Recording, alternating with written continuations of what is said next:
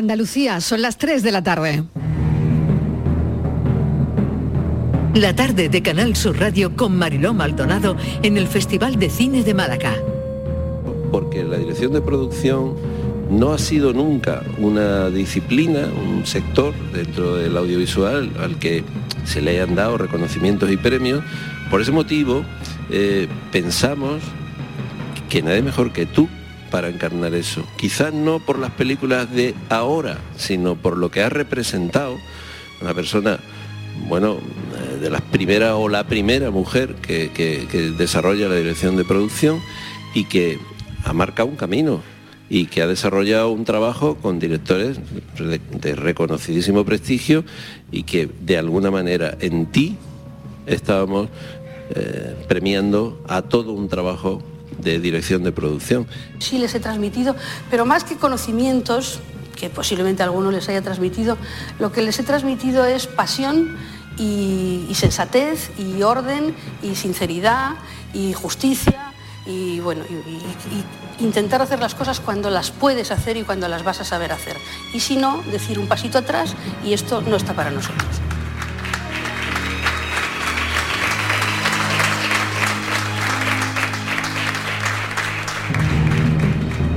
No precisamente la localización que encontramos después, pero sí todos los viajes, al, descubrir las realidades a las que están expuestas algunas personas dentro de tu país y eso eh, me hizo preguntar eh, sobre la relación que hay entre el campo y la ciudad, sobre cuán conscientes podemos estar de, que el cambio climático ya está afectando a, personas eh, muy cercanas a compatriotas tuyos. Entonces creo que ese fue el punto de, partida de, la película. Y después, eh, ya, con el guion escrito, eh, ya teníamos una versión muy avanzada, eh, sería la cuarta o algo así. Fue que yo tuve un viaje y encontré esta localización.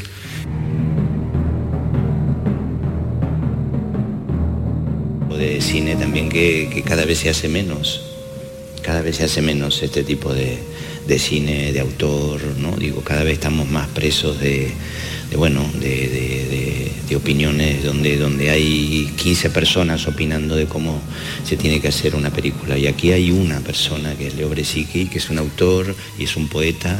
Y, bueno, es una película que, tiene, que tiene mucho de ese perfume de, lo que era el cine, del cine de autor de antes, ¿no? Yo creo que hay me parece que también nos merece cierta, cierta resistencia ¿no? en ese sentido por seguir defendiendo y militando por, un cine por un cine que siga hablando que siga hablando también de, sentimientos ¿no? y de que siga hablando del vacío y que siga hablando de, del abismo y, del abismo de estar vivos ¿no? y, esas preguntas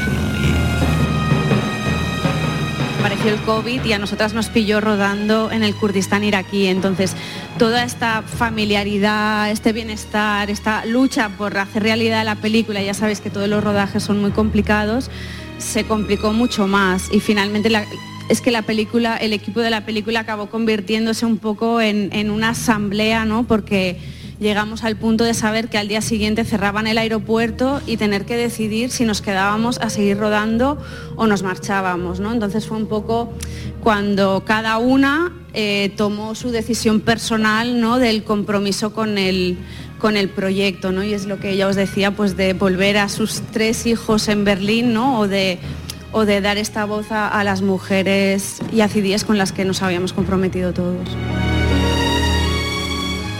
Feliz 25 aniversario, qué maravilla volver aquí a Málaga porque sois el mejor público que se puede tener.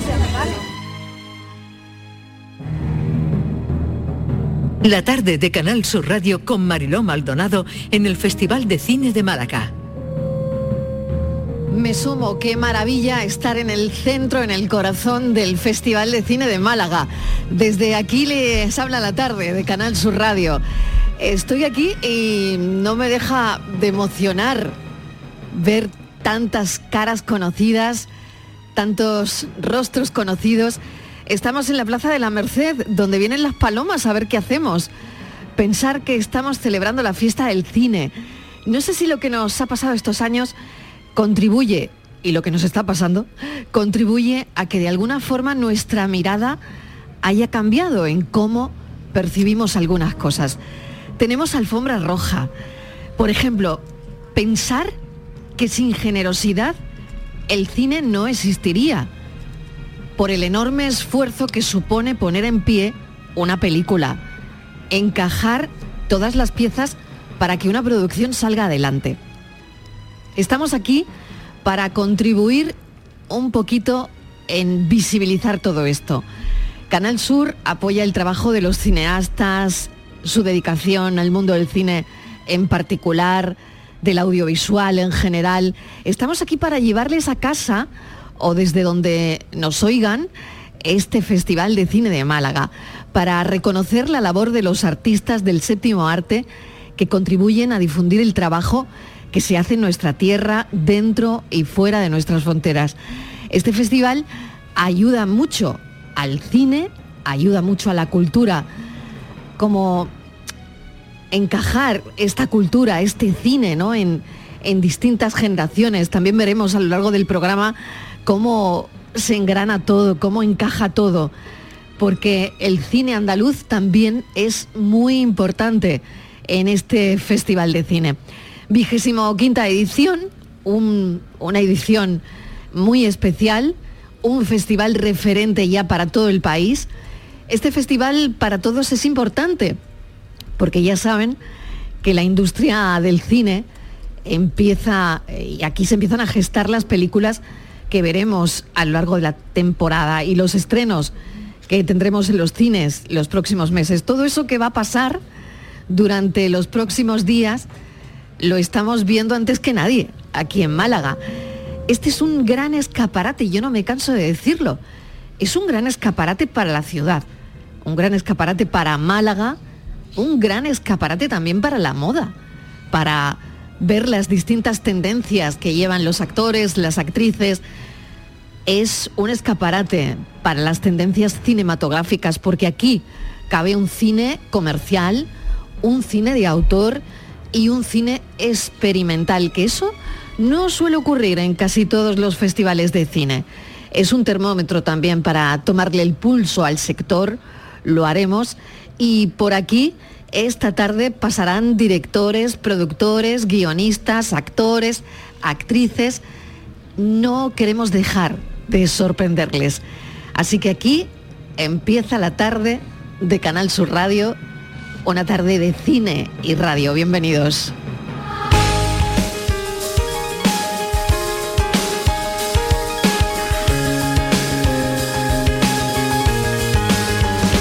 La tarde de Canal Sur Radio con Mariló Maldonado en el Festival de Cine de Málaga.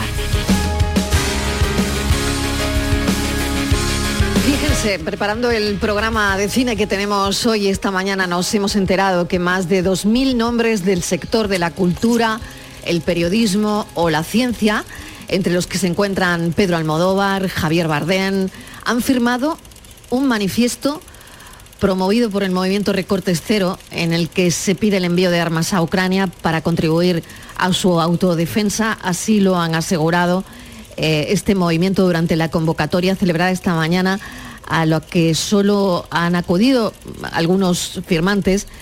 Pero bueno, entre los firmantes está Antonio Banderas, José Coronado, Luis Tosar, Macarena García, Marisa Paredes, Clara Lago, escritores como Javier Cercas, jurado además de este certamen. Es una de las noticias del día este, este comunicado del sector de la cultura, eh, pues eso, ¿no? Contra la guerra, ¿no? Y por otro lado, Estivaliz, tenemos muy pendientes del tiempo y de otras cosas que también están pasando. Bienvenida Estivaliz Martínez, mesa de redacción, ¿qué tal? Hola Mariló, ¿qué tal? Eh, buenas tardes también en Sevilla y en toda Andalucía. Estamos celebrando la fiesta del cine de Málaga porque vosotros estáis ahí, pero nos llega a todos los rincones y lo estamos disfrutando. Pero no estamos también, Marilo, hoy miércoles no estamos muy pendientes mm, de, lo que pasa arriba del cielo, porque tenemos alertas por lluvias fuertes y tormentas en casi toda Andalucía. Meteorología mantiene activados los avisos por lluvias en seis de las ocho provincias andaluzas. En concreto, en aviso naranja se encuentra la Costa del Sol, Serranía de Ronda y Valle del Guadalhorce en Málaga, Grazalema y Estrecho en Cádiz y distintas zonas también de Huelva, Sevilla, Almería y Jaén. Y les tengo que decir a los oyentes que se habían lavado el coche pues no sé si hemos hecho bien porque la calima vuelve a partir de esta tarde a la península ibérica. El polvo sahariano cubrirá gran parte de la península, incluyendo la práctica totalidad de Andalucía. Y tenemos, yo creo que es un paso más bien bueno en cuanto a, la pandemia, Mariló, porque en estos días convulsos la pandemia parece que se empieza a difuminar ya ni test ni cuarentena. Sanidad pasa a tratar como una gripe los casos leves y asintomáticos. Desde el lunes, el aislamiento dejará de ser obligatorio para los positivos con síntomas leves y asintomáticos y Sanidad dejará de realizar pruebas diagnósticas a la población en general. La medida entra en vigor el próximo lunes, el 28 de marzo, y lo que se pretende es dar un paso más hacia la gripalización del coronavirus. Las pruebas diagnósticas se van a centrar y sí se van a hacer para mayores de 60 años, inmunodeprimidos, embarazadas y también para personas del ámbito más vulnerable como son sanitarios y sociosanitarios y también, por supuesto, a los casos graves. Así que a partir del lunes ya no hay que hacer cuarentena, Marilo. Y tenemos más cosas eh, porque, bueno... Em, con, todo ello, porque qué buena noticia que lo de las cuarentenas al final pues es verdad, que, va bajando la incidencia. Bueno, de las mascarillas en interiores todavía no, se sabe sabemos nada. pero va bajando la incidencia, qué buena noticia está. Y hoy, claro, entre todo lo que hay de la huelga de transporte, décimo día. que tenemos encima, décimo día, claro, no podía pasar desapercibida esta noticia que nos acabas de contar, Estivali. Claro, es que me parece maravillosa. Es, importante. Y ya el siguiente paso, Mariló, el que estamos esperando es lo que tú decías, que nos quiten las mascarillas en los, en los interiores. Que bueno, décimo día de paro, esto preocupa muchísimo, estamos, estamos todos muy pendientes de los transportistas que están ganando músculo y están poniendo contra las cuerdas a varias fábricas y tiendas que van, están todas a medio gas, Mariló, porque no hay productos, falta materia prima y bueno, la reunión con los transportistas, que estaba prevista después de esa cumbre que se va a celebrar mañana y pasado en Bruselas, se adelanta a mañana. Van a participar los ministerios de Hacienda, de Economía y de Transportes, con la intención de que han dicho de que no se van a levantar hasta que haya un acuerdo. Esta mañana eh, Pedro Sánchez en el Congreso ha asegurado hasta en tres ocasiones que está convencido de que esta semana se va a llegar a un acuerdo con los transportistas. De momento hoy en la calle las protestas no cesan, el paro tiene ya un gran impacto en toda la cadena alimentaria. Y también hoy, paralelamente a estas protestas de los transportistas, hemos visto movilizaciones en las ocho provincias andaluzas Movilizaciones convocadas por los sindicatos UGT y comisiones obreras y organizaciones sociales como Facua, que piden contener los precios de la energía. Y como te decía, mucha expectación esperando a esa cumbre de mañana y de, de pasado mañana en Bruselas. Por ahora, Mariló, lo que, lo que ha trascendido, lo que sabemos, parece ser que la Comisión Europea se pone un poco de perfil ante la crisis energética. Hoy ha presentado un muestrario de medidas para intervenir en el mercado energético y para que sean debatidas mañana, pero lo que proponen es que estas medidas que se van a debatir mañana al final sean los jefes de Estado, los jefes de gobierno de los respectivos países los que tomen la decisión que estimen oportunas. Así que bueno, mm, no ha dicho mucho, se ha puesto de, de perfil. Lo que se ha dicho Bruselas es que va a pedir a los países de la Unión Europea que tengan reservas de gas del 80% eh, para el próximo invierno. Esto sería para octubre, noviembre tendrían que tener esas reservas de gas en todos los países. Y por último, Mariló, la actualidad de la guerra hoy miércoles viene marcada por el informe de Estados Unidos en el que se afirma que Rusia ha lanzado más de 1.100 misiles desde que comenzó la invasión el asedio del ejército de Putin y las bombas siguen cayendo sobre la población civil, mientras desde el Kremlin se plantea la opción de usar armamento nuclear. La falta de combustible, alimentos y armas impide también el avance de las tropas rusas en Ucrania y Moscú ha reconocido que no ha conseguido ningún objetivo estratégico por ahora. Ucrania, Mariló, hoy denuncia ataques rusos con armas con fósforo blanco. El fósforo blanco eh, son armas químicas que están además prohibidas por la Convención de Ginebra. Y con motivo también esta semana muy importante, eh, Joe Biden viene a Europa y la Casa Blanca ha avanzado que están preparando una nueva batería de sanciones contra, contra Rusia. Y en cuanto a los refugiados de Ucrania ya se supera el mar de los 3 millones y medio. Y podemos ya contar que, por ejemplo, en Andalucía los que, los que han llegado pues la Junta ha aprobado, el Gobierno de Andalucía ha aprobado que dice que van a viajar gratis en todos los transportes de la Junta de Andalucía. Para ello les harán llegar unas tarjetas de transporte con un saldo inicial de 50 euros para que puedan desplazarse. Y también eh, hemos conocido hoy que Educación ya ha escolarizado a 150 niños ucranianos en Andalucía y tienen 346 solicitudes. Marilo. Muy bien, Estivaliz, muchísimas gracias. Sabemos que Estivaliz está detrás de todo lo que pase eh, esta tarde. Ella se queda en la redacción al mando, así que Estivaliz, tú pides no pas, nos pides paso cuando, cuando consideres si estimes oportuno. Así lo haré. Mil gracias hasta ahora. Bueno, logran que un enfermo de ELA es otra de las noticias que hay que contar hoy y que una noticia como esta no puede pasar tampoco desapercibida es que logran que un enfermo de ELA, incomunicado, hable mediante un implante cerebral. El paciente, un varón de 34 años, en un estado de bloqueo total, ha enviado señales cerebrales con un dispositivo que las descodifica para formar letras. Imagínense qué avance. Es un avance de película. Estamos en el Festival de Cine, esto parece casi un avance de ciencia ficción. Han logrado que un enfermo de ELA, incomunicado, hable. No podía hacerlo desde hacía años mediante un implante cerebral. Bueno, esto es de verdad tremendo, ciencia ficción. Y seguimos ya, ya empiezo a estar recibiendo amigos y a gente interesante que, que pasa por aquí hoy. Es el día de la diversidad del Festival Mira, hacia la diversidad, no sería necesario hablar de orgullo si durante años no se hubiese hablado de vergüenza. Arcoíris en blanco y negro repasa la historia del colectivo LGTB en Torremolinos, el de Torremolinos, un municipio que ha sido referente para este movimiento, un viaje a la historia y a los orígenes de un colectivo lleno de historias, lleno de resiliencia, y lleno de lucha que lo han convertido hoy en una realidad compleja, compleja todavía, pero diversa.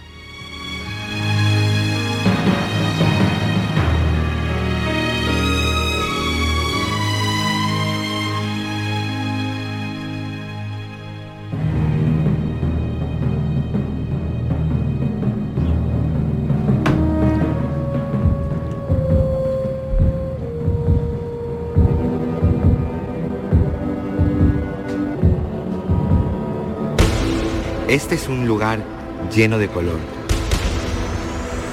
Este es un lugar lleno de luz.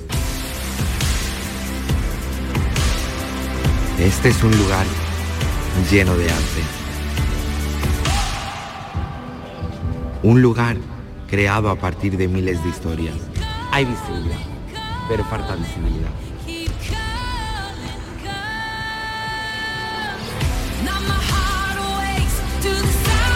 Un lugar cambiante y libre. Un lugar famoso y a la misma vez desconocido. Y el colectivo tiene que seguir estando aquí para que Torremolinos sea un sitio mejor, un oasis de libertad en una época privada de ella. El colectivo LGTB lo que aporta a Torremolinos son muchos factores, cariño. Economía, turismo, diversidad, categoría, color. Un arco iris en blanco y negro. Hola, soy de Bogue y me encantaría que me acompañaseis en este precioso viaje. Precioso el viaje que han realizado y maravilloso que estén aquí con nosotros en la tarde de Canal Sur Radio. Quique Mesa, bienvenido. Hola Quique. Bien Gracias por estar con nosotros. nuestra casa. Fran Campos, ¿qué tal? Bienvenido. Muchas gracias por invitarme. Presentamos también a la directora Constanza Manescau. Hola. Bienvenida, gracias. Eh, bueno, tenemos que presentar a más gente que no ha venido, pero que está por aquí y que conforman también el elenco de, eh, bueno, pues arcoíris en blanco y negro. Arcoíris en blanco y negro, ¿cuánto significado tiene, no? El pasar del arcoíris al blanco y negro o al revés. Eh, yo creo que fue al revés. Eh, yo creo que fue el nacimiento de un arco iris en una época en la que había mucho blanco y negro.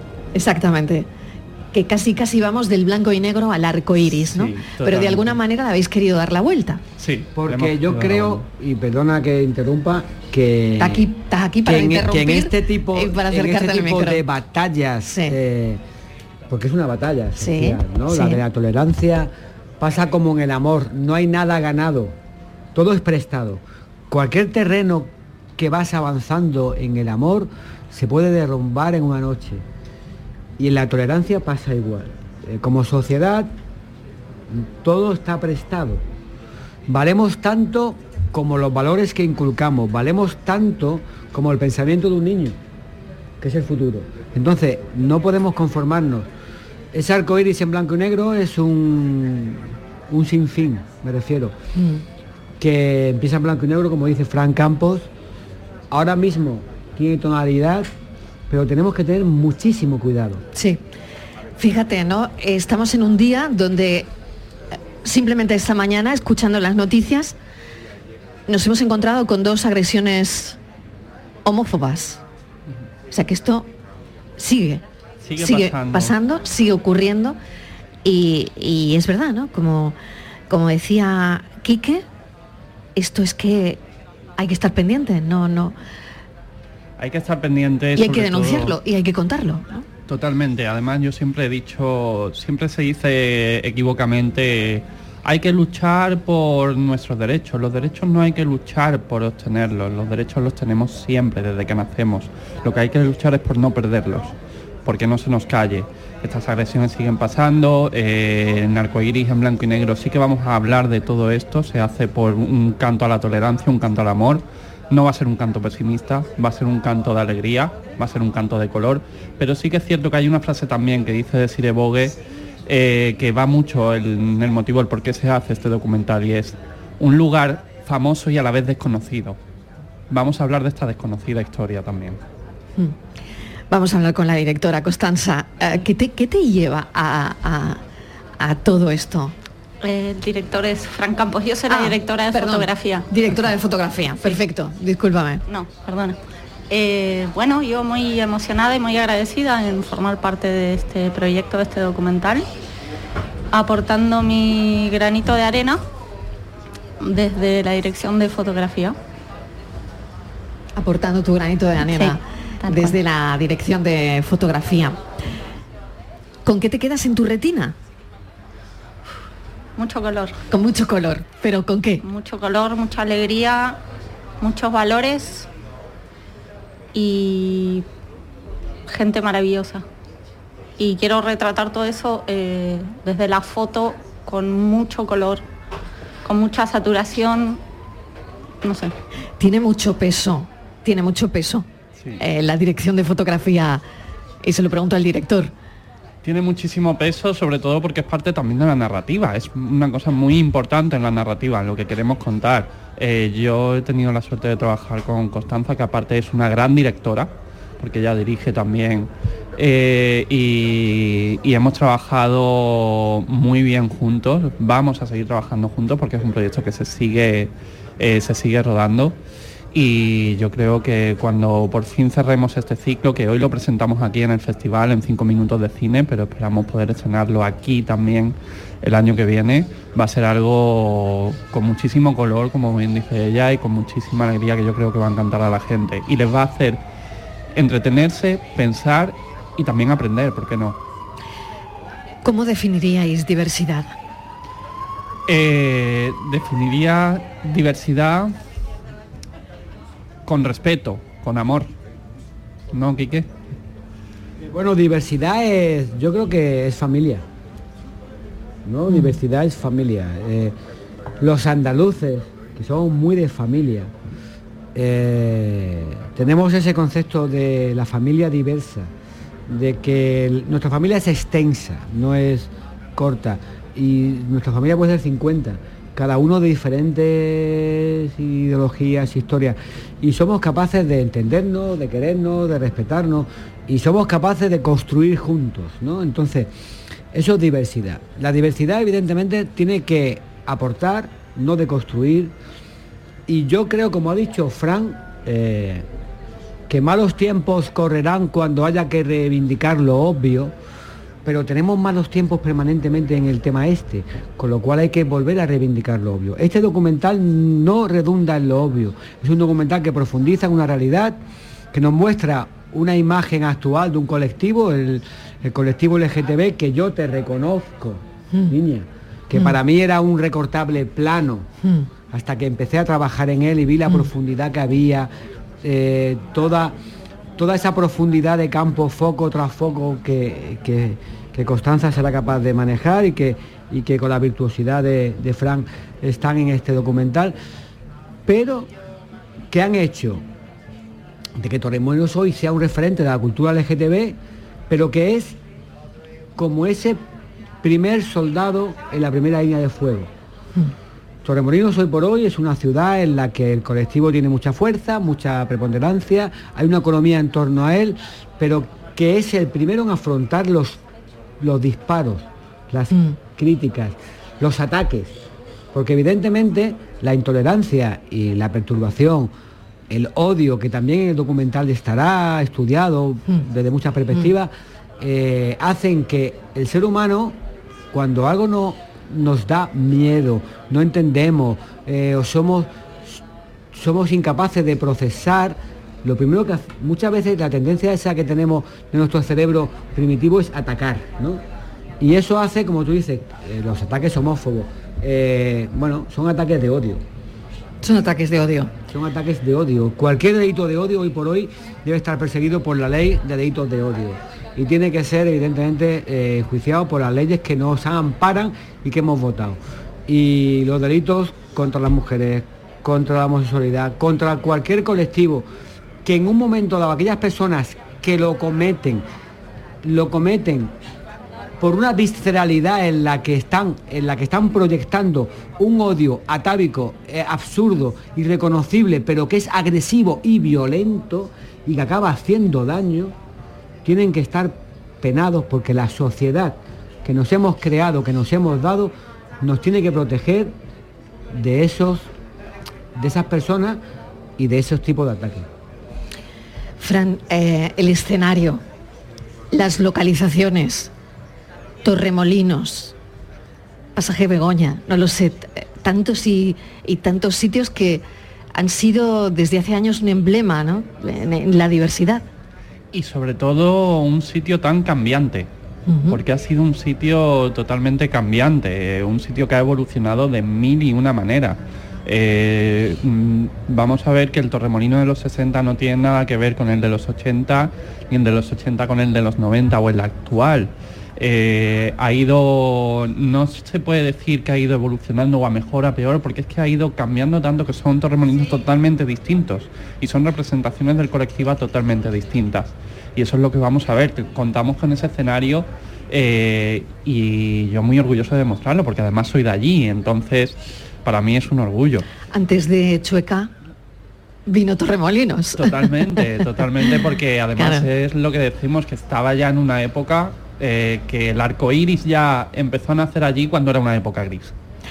Pues os deseo de verdad muchísima suerte, toda la suerte del mundo, porque, eh, claro, me imagino que vuestro objetivo es narrar en este documental la crónica del movimiento LGTB, ¿no? Eh, en eso tiene mucho que ver Torremolinos, yo creo que de una manera además internacional, que no, no se queda en un ámbito local, sino esto, Torremolinos, yo creo que fue mucho más allá, ¿no? y, una relación, claro, que, ha pasado por momentos difíciles, pero también esa mirada positiva, ¿no? Por, por momentos maravillosos, por momentos muy bonitos. Con gente maravillosa, que ha hecho posible estos momentos y que vamos a retratar aquí. Bueno, pues solo me queda que invitéis a la gente a, a que vean vuestro trabajo y no sé quién lo quiere hacer. A Pues ver. Lo voy a hacer yo, si me permitís, Claro. para deciros que hoy a las 7 de la tarde en el restaurado de Málaga se presentará el tráiler de Arcoíris en blanco y negro. eh, que estamos súper contentos de que sea el Festival de Málaga el que acoge este, este germen, este tráiler, porque es un festival eh, que creo que tiene la sensibilidad suficiente y bastante como para haber demostrado que muchas minorías se acaban haciendo fuerte en este festival. Y es un festival que hoy por hoy yo como malagueño me siento orgulloso de él, de ver no solamente porque esté nuestro trabajo en él, sino de ver cómo ha sido capaz de convertirse en una bandera, en un estandarte del cine español. Y nosotros como cineastas malagueños nos sentimos súper orgullosos de cuando salimos fuera y llueve, de, de cobijarnos en el paraguas del Festival de, de Cine de Málaga. Hoy a las 7 de la tarde en el restaurado tenemos el trailer de en blanco y negro, estamos rodándolo, eh, se terminará relativamente dentro de poco y será un trabajo, gracias a la dirección de Fran Campo, a, a la concurrencia de, de talentos como el de Constanza Manescau, que creo que es un trabajo necesario obligatorio y que esperamos humildemente estar a la altura de los tiempos. Yo creo que sí. Eh, con un discurso muy necesario, además. Bueno, os agradezco vuestra visita. Eh, bueno, es un día maravilloso porque el Festival de Cine también mira y, y es fundamental a la diversidad.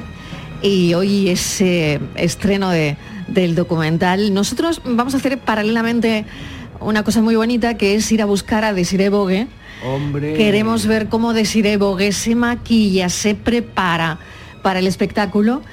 Qué gran actriz, qué gran mujer. Claro, creo que va a ser un momento muy bonito, lo contará nuestro compañero Miguel Fernández, que va a ir a buscarla, va a estar con ella, eh, para ver cómo se prepara, Que además cómo se transforma, y nunca mejor dicho. Una cosa, sufrió una agresión el día de la mujer cuando iba a trabajar. No puede ser. Sí, que lo cuente Cuéntame, Fran. Que lo cuéntame eso. Fran porque creo que es muy que hay que reivindicar No puede esto. ser. eh, Precisamente esta mañana estábamos hablando de esa agresión homófoba. Eh, ha salido aquí en nuestra conversación y nos despedimos con algo tan triste. A Pues, ver. por desgracia sí, sufrió una, una agresión transfoba en- eh, hace unos un par de semanas. El sí. Día de la Mujer. Y, y fue, fue un momento que, que tuvimos que denunciar, tuvimos que denunciar públicamente porque esto sigue pasando. Y sigue pasando yo creo que por el desconocimiento también, por el desconocimiento que eso es lo que propicia también el odio. Y, y eso es lo que debemos evitar a toda costa. Me quedo sin palabras, de verdad, tremendo. Eh, qué falta, ella- de, qué falta ella, de tolerancia. Te ¿no? digo, Eh, se, se permitió dos días para estar en un sofá procesando esa agresión y para- me dijo que lo estoy pasando muy mal porque tengo una sensación muy absurda, Claro, muy dolorosa. claro. Pero después estaba otra vez actuando, ganando el segundo puesto en las galas drag, como ya es una mujer transexual, la primera mujer transexual en ganar una gala drag, nuestra conductora del programa, una artistaza que la vais a tener vosotros. Claro que sí, Desiree Bogue. Pues, Desde aquí todo el ánimo del mundo. Luego nuestro compañero Miguel Fernández le dará un fortísimo abrazo. Abrazo, gracias por estar con nosotros. Un placer. Un placer. The rainbow, way up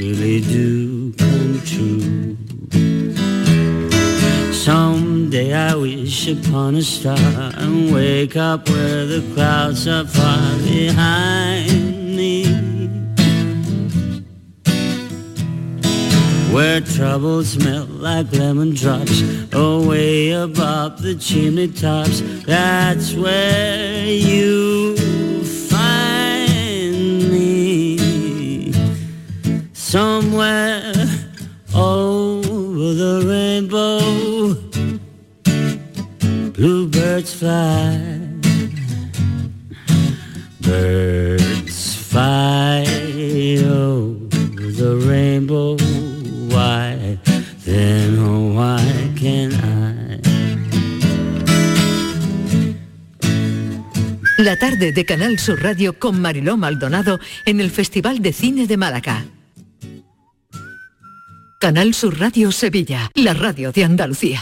Yo ya no pago por mi consumo y digo chao, digo chao, digo chao, chao, chao, a tú lo mismo.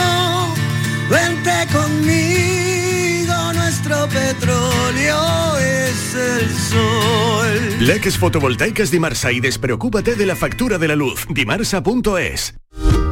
Compra en tu barrio, compra en Nervión y consigue tu premio.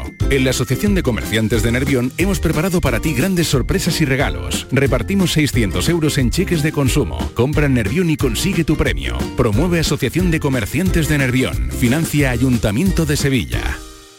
Son buenos momentos, son risas, es gastronomía. Es un lugar donde disfrutar en pareja, en familia o con amigos. Es coctelería, es obsesión por cuidar cada detalle. Nuevo Burro Canaglia Bar and Resto en Sevilla Este. Son tantas cosas que es imposible contártelas en un solo día. Décimo primera edición de la Ruta de la Tapa de Santa Olalla del Cala en pleno Parque Natural Sierra de Aracena y Picos de Aroche. Los días 26 y 27 de marzo, las mejores tapas de nuestros bares, actuaciones en directo, un tren turístico y jornadas de puertas abiertas en monumentos y museos te esperan en la Ruta de la Tapa. Ven a Santa Olalla del Cala, ven a la Sierra Prometida, cuna del jamón de bellota y del gurumelo.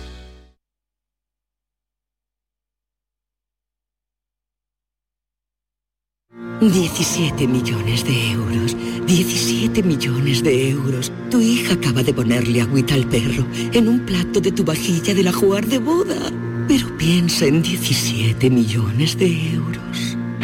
Ya puedes comprar tu cupón del Extra Día de la Madre de la ONCE. El 1 de mayo, 17 millones de euros. Extra Día de la Madre de la ONCE. Compensa y mucho. A todos los que jugáis a la 11, bien jugado. Juega responsablemente y solo si eres mayor de edad. Las mañanas del fin de semana son para ti, con Andalucía en la radio, con toda la luz, el talento y la alegría de nuestra tierra, con nuestra historia, cine, flamenco y toda la actualidad del fin de semana. Días de Andalucía, con Domi del Postigo, los sábados y domingos desde las 9 de la mañana. Quédate en Canal Sur Radio, la radio de Andalucía. Cada noche, de lunes a jueves, tienes una cita a la que no puedes faltar. Conmigo, en Canal Sur Radio, en el programa del Yuyu, porque siempre hay que ver el lado amable de la vida. Y de eso, ya sabes, que sé un rato. El programa del Yuyu. Te espero de lunes a jueves a las 10 de la noche. Quédate en Canal Sur Radio, la radio de Andalucía.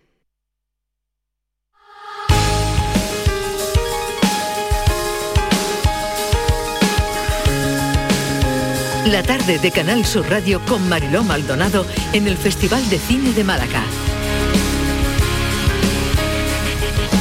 Tarde de cine y tarde de radio. El cine se siente aquí muy a gusto y de hecho este festival está ya entre los 10 eventos culturales más importantes de nuestro país. Se sienta con nosotros Juan Antonio Vigar, director del Festival de Málaga de Cine en Español. Director, ¿qué tal? Bienvenido. Un placer, Marilo. ¿Qué te voy a, qué te voy a contar? ¿Qué te voy a decir? Bueno. Siempre venir aquí a charlar contigo es una alegría. Para mí es un placer siempre. ¿Cómo pasa el tiempo? 25 años, ¿cómo va todo?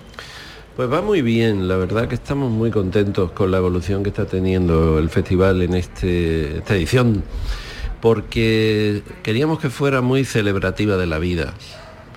Llevamos 25 años, somos un festival que aún es joven si comparamos con otros eventos, eh, de los muchos que hay en España, pero ya con mimbres de madurez. Eso significa que tenemos recorrido, historia, antecedentes, planteamientos que nos sirven de base para seguir trabajando de cara al futuro. Y después de dos años en los que hemos estado, en, en alguna medida, eh, algo más distanciados de, de la ciudad y de nuestros eh, visitantes, este año tenía que ser un año en el que esa distancia que nos separaba nos empezara a unir. Y yo suelo decir que la cercanía será muy prontito nuestra distancia social, ojalá sea así.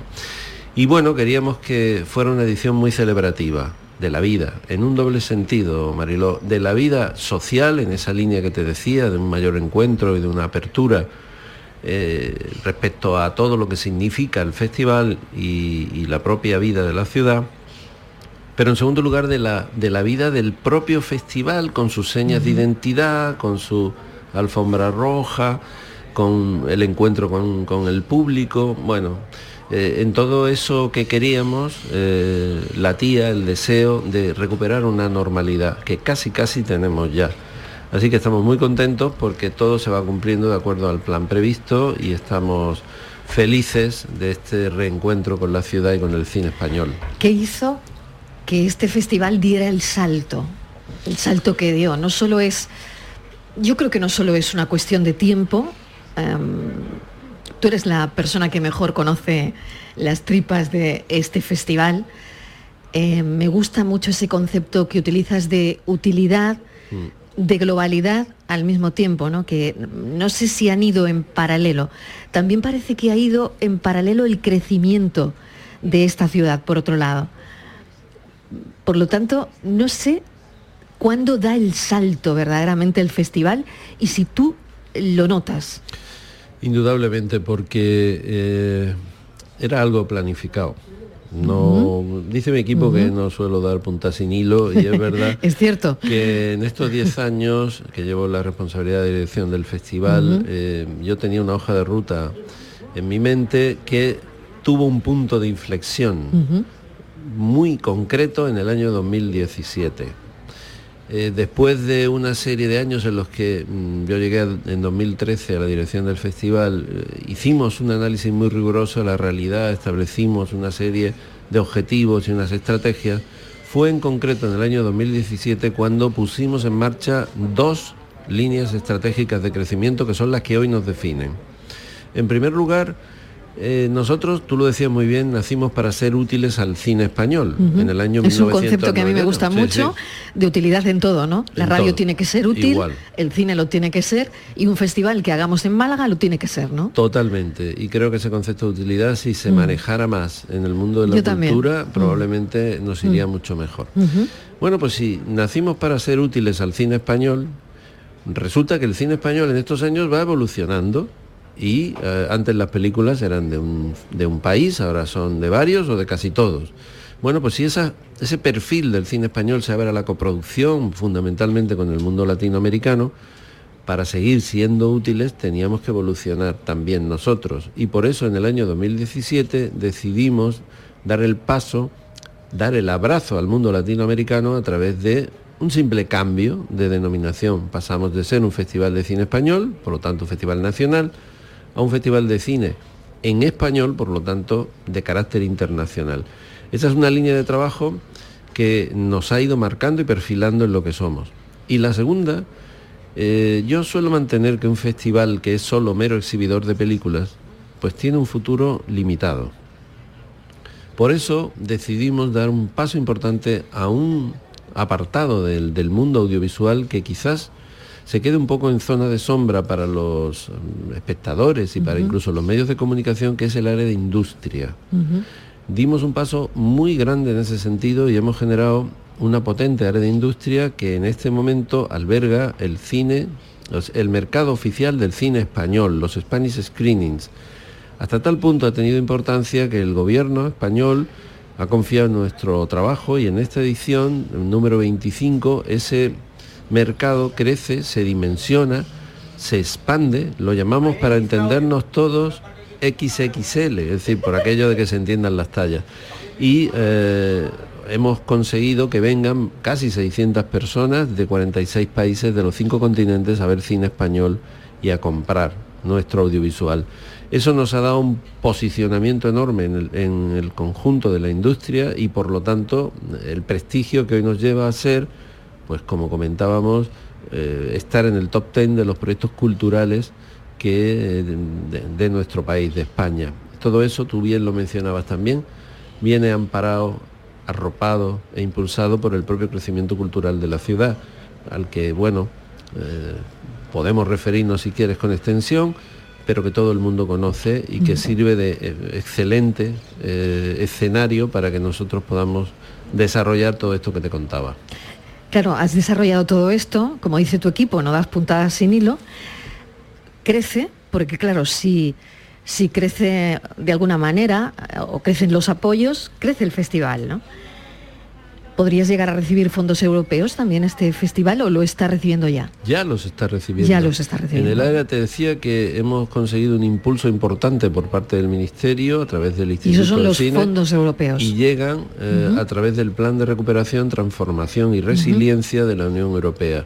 Este año recibimos para el área de industria, para el desarrollo de este, de este mercado, 1.650.000 euros que se repetirán en el año próximo para darle solidez y estructura a lo que estamos creando. Y bueno, esos fondos han llegado en base fundamentalmente, a pesar, además de la oportunidad de que están ahí, por la confianza que se tiene en el gobierno, en el Instituto de Cine, hacia el trabajo que hemos venido realizando a pulmón desde el festival para recuperar estos mercados y darle una, una nueva vida. Bueno, creo que es un, un dato enormemente interesante que incide en lo que te decía, el prestigio que ha adquirido el festival, fruto del, trabajo y también de que Málaga está detrás arropándolo y dándole impulso. Claro, aquí no es, es solo el seleccionar las mejores películas o tener eh, buen ojo con eso, sino también eh, un director como tú tiene que navegar con los números, ¿no? Casi que lo mismo que con las películas, ¿no? Porque, bueno, en el 2014 tengo aquí un estudio que, que veía esta mañana y que me parecía muy interesante. Se mostró que por cada euro que recibía el certamen, la, la ciudad obtenía un 21,4 euros. O sea que el retorno es de más del 2000%. Eh, años después, y pese a ser el año de la pandemia, esta cifra se dobla y el Festival de Málaga obtuvo 53 millones de repercusión económica. Em, es muy fuerte, ¿no? El dato me parece... Sí, yo, eh, como me conoces, sabes que vengo del mundo de las ciencias. Sí, tuve sí, una, por eso. Una que carrera de ciencias. Es una gran combinación, luego- Miguel. Sí, sí, sí, sí. Luego, los números eh, para mí ¿Te son, siempre amigos. Incluso te diría que cuando se tiñen de rojo y te complican la vida, también, porque te dan información y te hacen ver si eres suficientemente analítico y mantienes la, la serenidad suficiente, dónde encontrar soluciones para el Mm. problema que te plantean. Efectivamente, cuando yo llego a la dirección del festival tengo pues la certeza personal de que el festival es rentable, pero carezco de la demostración empírica y de, lo- y de los Mm. números que lo avalen. Y decidimos encargar un estudio a una empresa externa, andaluza, es eh, Analistas Económicos de Andalucía, totalmente prestigiosa, que hizo ese estudio socioeconómico con más de 300 entrevistas a personas que estaban en el ámbito del festival y un centenar de encuestas, asociaciones, colectivos, empresas, profesionales de la ciudad. Por lo tanto, fue un trabajo muy exhaustivo. Y se concluyó lo que tú bien decías, que sumando el, el impacto directo, indirecto, inducido y el estudio de medios del festival, que en aquel entonces era de 21 millones de euros, por cada, por cada euro que el ayuntamiento daba al festival para su organización, este devolvía a la ciudad 21,4. La rentabilidad la has puesto bi- bien en evidencia, 2.140%. Por lo tanto, ya teníamos los datos que necesitábamos para hacer eh, palpable y real dos cosas. Una, que el festival era rentable y segundo, que la cultura lo puede ser desde proyectos que tengan buenos mimbres y que estén desarrollados de la mejor de las maneras posibles. Ahora, después de, uno- de unos años, desde el 2014 que tiene fechado este estudio hasta 2021, la última edición, en pandemia, ese- esa parte del estudio que corresponde a la, a la cobertura mediática ascendió, como tú bien decías, a 53 millones de euros. Eso significa que la rentabilidad se ha multiplicado exponencialmente. Bueno, también aquí te podría hacer un desarrollo de cómo incide de manera directa la realización de un del Festival de Málaga en la ciudad, porque el esfuerzo que realizamos en, en los dos años de pandemia tenía el sentido de utilidad que siempre manejamos, pero en una doble dirección, hacia el sector que necesitaba encontrarse y hacia la ciudad, porque precisamente en tiempos tan difíciles en lo económico, hacía falta que esa inversión importante del festival llegara a hoteles, a restaurantes, a espacios, a tiendas, elementos de servicio, el sector servicios. Y fue otro de los acicates que nos hizo trabajar para en condiciones muy duras sacar adelante el festival. Bueno, nosotros en la última edición eh, te puedo decir que una vez que eh, contabilizamos todas las facturas y sacamos eh, esta relación con el, el domicilio fiscal de la empresa, seleccionando todas las que hay en Málaga, llegan a percibir directamente del festival 1.850.000 euros, que es el dinero que nos da el ayuntamiento, con lo cual es un dinero que entra y sale directamente para beneficio de las empresas locales. Y por lo tanto, de esa manera estamos colaborando a su reactivación económica y al mantenimiento de los puestos de trabajo, incluso a la creación de muchos otros. Esta edición en concreto, me comentaban algunos amigos y gente del mundo del cine, que durante el primer fin de semana no hubo manera de encontrar una habitación libre en la ciudad de Málaga. No hubo manera, exactamente. Por lo tanto, y, tuvieron que marcharse algunas personas a municipios limítrofes, especialmente Torremolinos. También importante. También importante, porque también importante. de manera indirecta también les beneficiamos, pero estaba la, la, ocupación hotelera prácticamente al 100%. Fíjate, eh, yo no quiero aburrir a la gente con los números, pero me parecía importantísimo eh, tener esa radiografía de lo que aporta el Festival de Cine, de lo que significa, ya no solo para la ciudad en un momento de casi casi de reconstrucción económica, pero después de la pandemia, pero bueno, estamos también en, momentos difíciles también. Eh, el cine es siempre el reflejo de, cómo somos, de cómo vivimos, de lo que nos está pasando. ¿Cómo crees que se ha reflejado todo lo que nos está pasando ahora en el festival. Tenemos la invasión de Rusia en Ucrania, que sé que ha salido en alguna que otra rueda de prensa. Tenemos el problema de los transportistas. Estamos saliendo de la pandemia. Hoy ya las cuarentenas, eh, bueno, pues van a dejar de seguir existiendo en condiciones normales. Pero todo esto también lo vive el festival, ¿no? Sí, sin duda.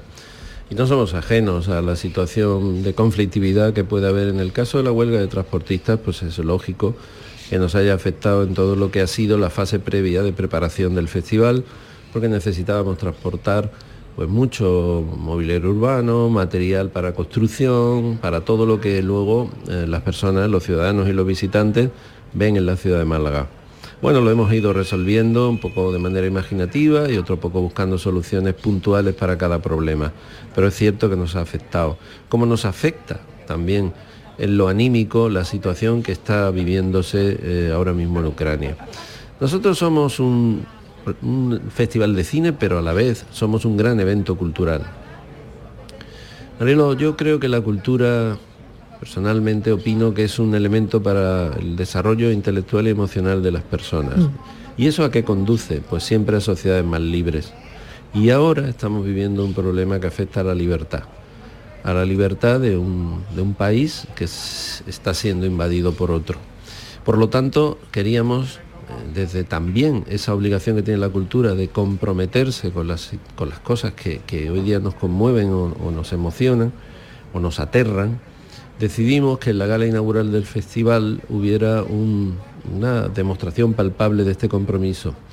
Por lo tanto, le pedimos a dos jóvenes talentos de la Fundación Málaga, yo creo que conocidos por, por participación en programas de televisión de esta casa también. Uno de ellos es el chelista Antonio Peula, que tiene 14 años, es un genio extraordinario. Y la otra, la, la, bailarina contemporánea Belén Bouzas.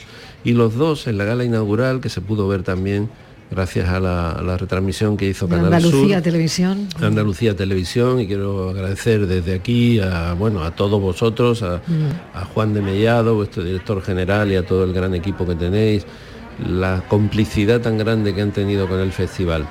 Bien, estos dos jóvenes talentos interpretaron el lamentatio de Solima. Mm con una serie de imágenes que iban evocando pues todo lo que de alguna manera está sucediendo y con una imagen final en la que pedíamos que parara la guerra y parara también esta locura que se está viviendo.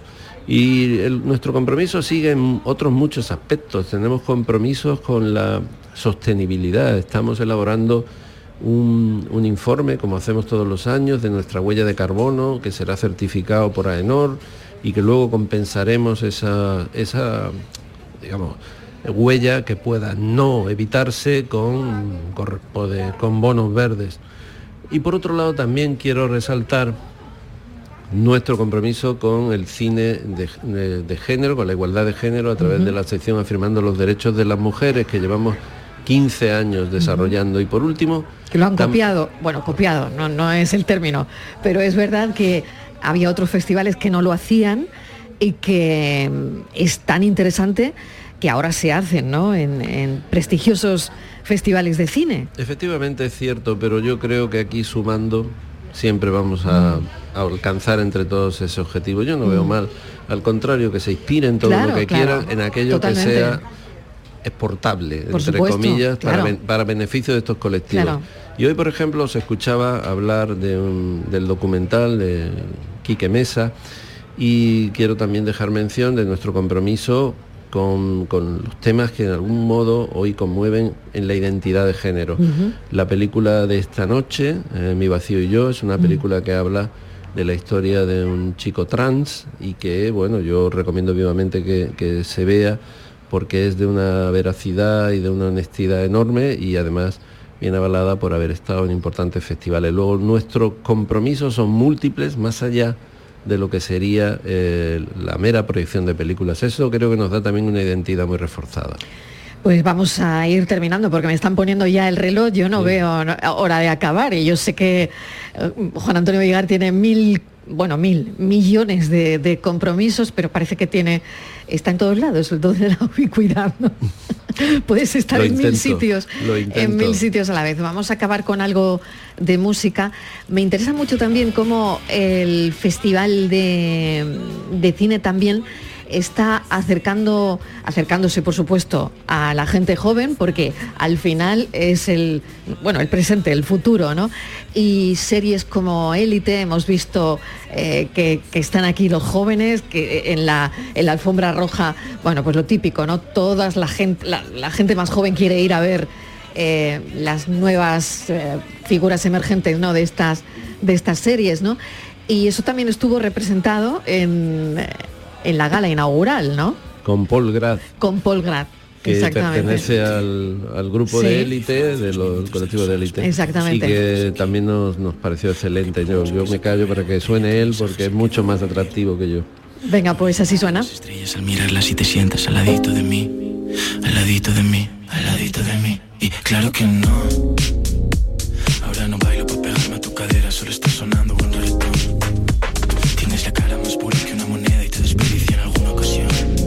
También hacia la gente joven, por supuesto, pero Camela, bueno, despedir eh, esa, cerrar esa gala inaugural con Camela. Bueno, ¿qué me dices, Juan Antonio? Bueno, que era obligado, porque el planteamiento que teníamos para esa gala era acabar en coma alta. Era una gala... sue- sueño contigo era, ¿no? Sí, era una gala súper celebrativa en la que Sí. todos nos, nos, nos teníamos que ir a casa Creo que con tenemos una- a Camela también, para acabar nosotros también arriba. Míralo. Bueno. No, te imagino en los cochecitos choque. No te imagino, Juan Antonio. Por más que lo intento, no te imagino. No, honestamente no era mi fuerte. ¿Te has montado alguna vez? Sí, pero he salido muy, digamos, Regular. muy regular desde el punto de vista físico, porque yo en vez de embestir era embestido constantemente. Pero bueno, enhorabuena, Juan Antonio, de verdad. eh, de nuevo triunfa este festival en, en Málaga y fuera, que es lo importante. Y mil gracias por venir un ratito a charlar con nosotros. Mil gracias a ti, siempre es un placer estar aquí con vosotros y sigo a través de tus micrófonos a los oyentes de este programa invitarles a que nos quedan cuatro días Claro, todavía claro. de festival y que se sumen a esta gran fiesta del cine español. Claro que sí, gracias Juan Antonio. Juan Antonio Vigar, director del Festival de Cine de Málaga. Solo